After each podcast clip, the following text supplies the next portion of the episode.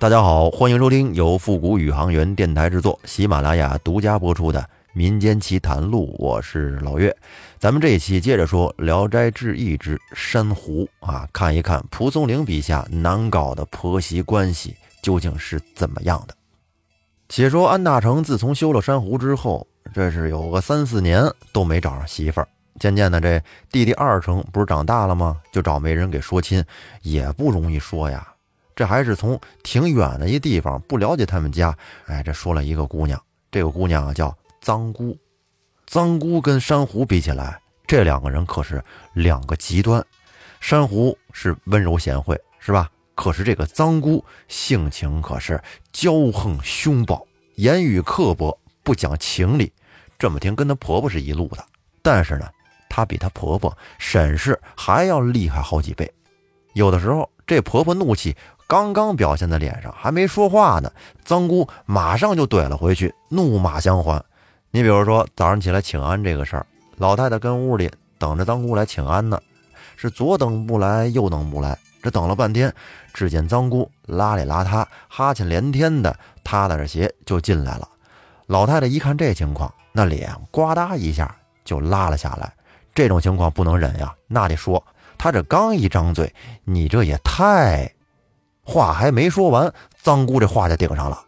啊，我太什么太呀？不就起晚了吗？昨天晚上睡得晚，这早上能起来就不错了。要不二成叫我，我这还睡呢。谁愿意天天早上起来过来呀？能来就够可以的了。还我太，我看你太吧，你这事儿太多了。哎呦，这几句给老太太顶的，差点没背过气去。再说二成跟他大哥也不一样，二成啊是生性懦弱，怕媳妇儿。他不敢袒护自己的母亲，于是跟旁边说：“妈，脏姑说的是，你这要求太高了，以后别这么计较。”你看看，这么一来，儿子儿媳妇都不站在自己这边，于是沈氏的威风可就减了下去。从这儿，他就再不敢冒犯脏姑了。他想着寻求一种可以在一起和平共处的方式。从这儿呢，反而看着脏姑的脸色，哎，笑着逢迎她。可是老太太即便这样，还是得不到脏姑的欢心。平时没事的时候啊，使唤这婆婆就跟使唤奴婢一样，呼来唤去的。而大成呢，看见兄弟媳妇这样那么厉害，也不敢出声。但是他心疼自己的母亲呢，便只好自己代替母亲干活，像什么洗碗、扫地之类的事儿啊，哎，母亲您就别干了，我都替您干了吧。在没人的时候，这娘俩经常是。抱头痛哭，你想老太太以前心气儿多高啊，逮谁使唤谁的，但是老这样，这时间长了，可就有点积郁成疾了，这身体呀，逐渐的就虚弱了下去，慢慢的连炕都下不了了，这大小便呀、翻身呀，都得大成成天伺候。大成是白天晚上呢都不能睡觉，这两个眼睛熬得通红。您可能说他不是还有弟弟二成吗？哥俩轮着照顾老太太呀，嗨，要说他这个弟弟偶尔也是能过来看看，但是呢，就是时间待不长，刚一进屋坐下，这媳妇就得把他叫回去。大成是真苦闷呐，有苦说不出，于是呢，便想着去找他大姨，就是他妈的姐姐那于大姨，希望呢，她能过来可以看望陪伴一下母亲。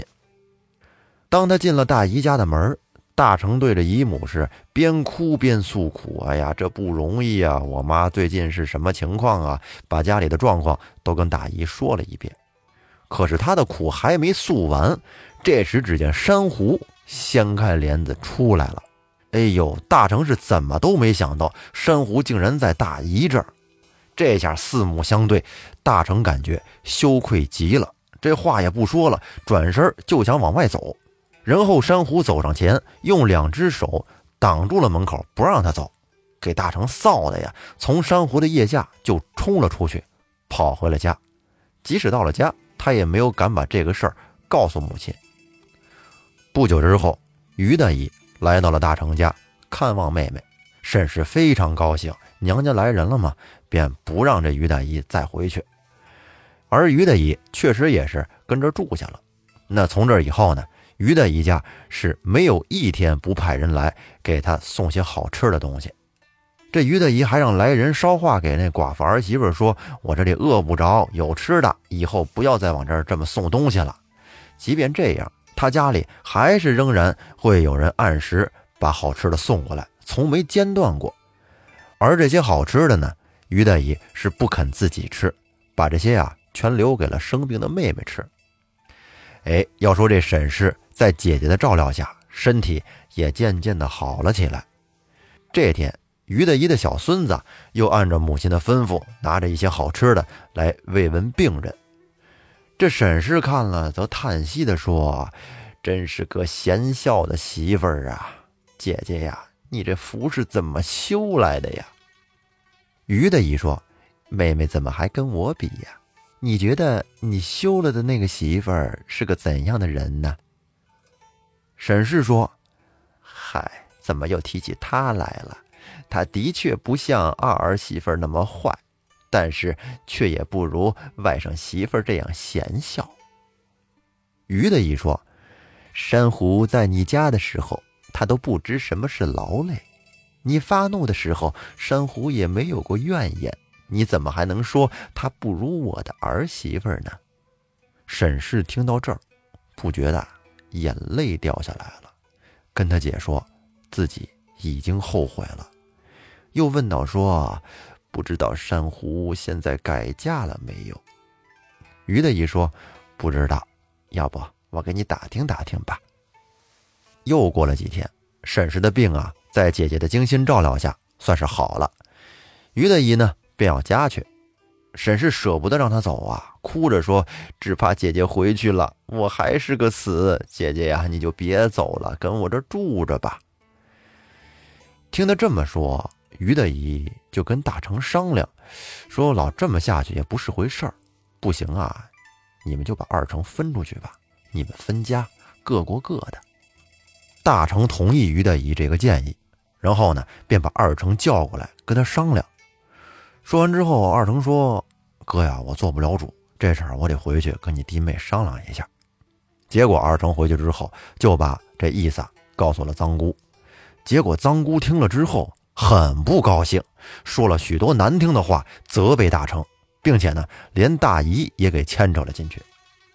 大成现在有点下不来台呀，现在这种情况该怎么办呢？有点进退两难。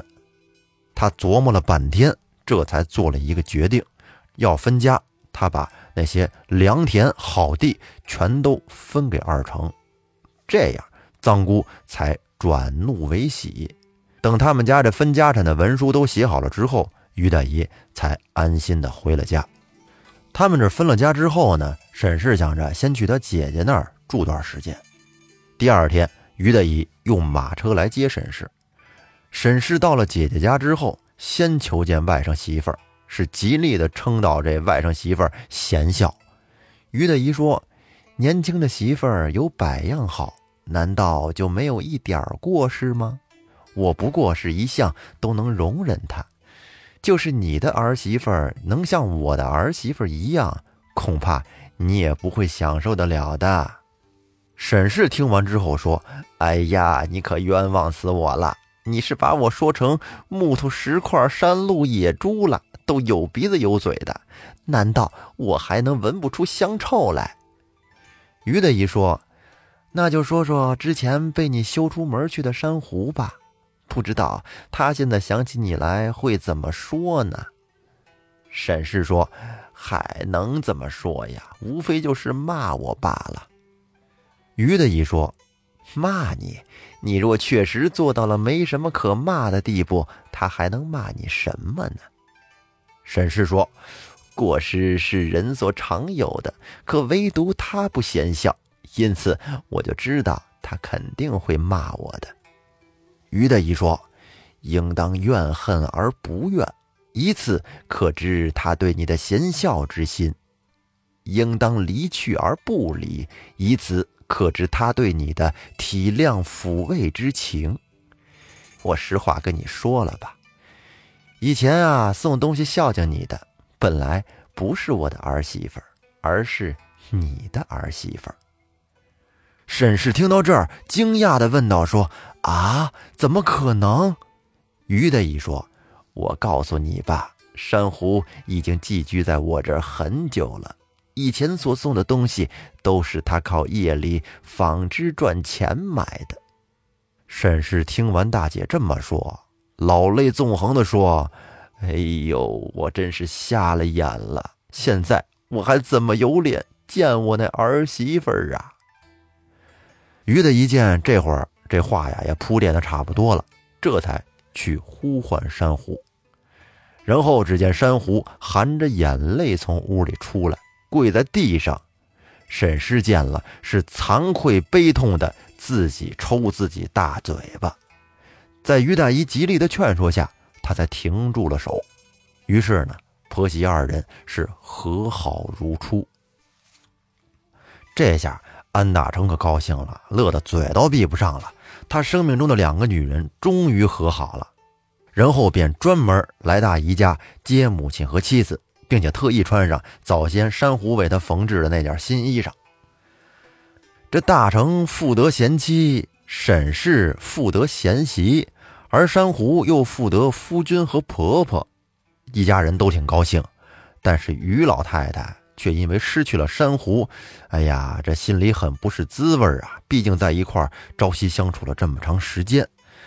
再说沈氏一家回到家里，是婆媳互敬，夫妻恩爱，这一家三口过得挺和睦融洽。现在家里边也已经分了，他和大成这儿只分到了几亩薄田，已经不够生活的开销了。那怎么办呀？日子还得继续过呀。便只有依赖大成去带人抄抄写写，而珊瑚呢，则去做一些针线活来维持生计。且说这二成家倒是挺富足，因为分家把那些良田都分给他了。但是哥哥不来求借，弟弟也不去照顾。而臧姑因为嫂子曾经被休出过家门，也看不起这嫂子。而嫂子呢，也厌恶臧姑的这种凶悍和不讲理。两家也从来不来往，兄弟两家隔上院墙，是各住各的院子。这脏姑啊，她脾气太大，心里有火，老得发出来，经常是在家里发威，骂骂咧咧的骂给邻院听。而大成一家人呢，都知道脏姑的德行，便都捂上耳朵，哎，就当听不见，你挨骂骂去。这下脏姑没处使厉害呀，这脾气没处发，便在家虐待丈夫和丫鬟。有一天，那丫鬟实在是受不了他的虐待了，竟然自己上吊死了。你说这脏姑得有多狠吧？然后呢，这丫鬟的父亲就到衙门里把脏姑给告了。然后二成代替媳妇儿去对质说理，结果到衙门挨了一顿毒打，最后呢，把脏姑给传居了去。看到弟弟家现在弄成这样，大成心里也是有点于心不忍。便上上下下为他疏通关节，出谋划策解脱，但是终究是未能免罪。而臧姑终因为受了簪指的酷刑，夹的十个手指头上的肉都掉了。说到这个簪刑啊，是很残酷的啊，一般对于这个妇女是经常使用的一种刑法，就是拿那个小竹棍一根一根的，哎，把这个手指头都隔起来，那竹棍上面有绳子，两边的人使劲一拉，哎呀，非常非常痛苦。再说衙门里的这个县官，这个人也是一个非常。贪婪的啊，一个贪官，勒索的胃口很大。哎，要想把藏姑放了，你怎么着得付出点代价吧？于是二成便拿家里的良田做抵押，借来了钱。哎，如数的把这钱都给县老爷缴上，两口子这才被释放回家。那回到家之后，他们之间的这个关系，在一起能不能相处好呢？咱们留在下期再说。欢迎新朋友订阅专辑并关注主播啊！如果喜欢的话，还可以把节目分享出去。这期就到这儿，拜拜。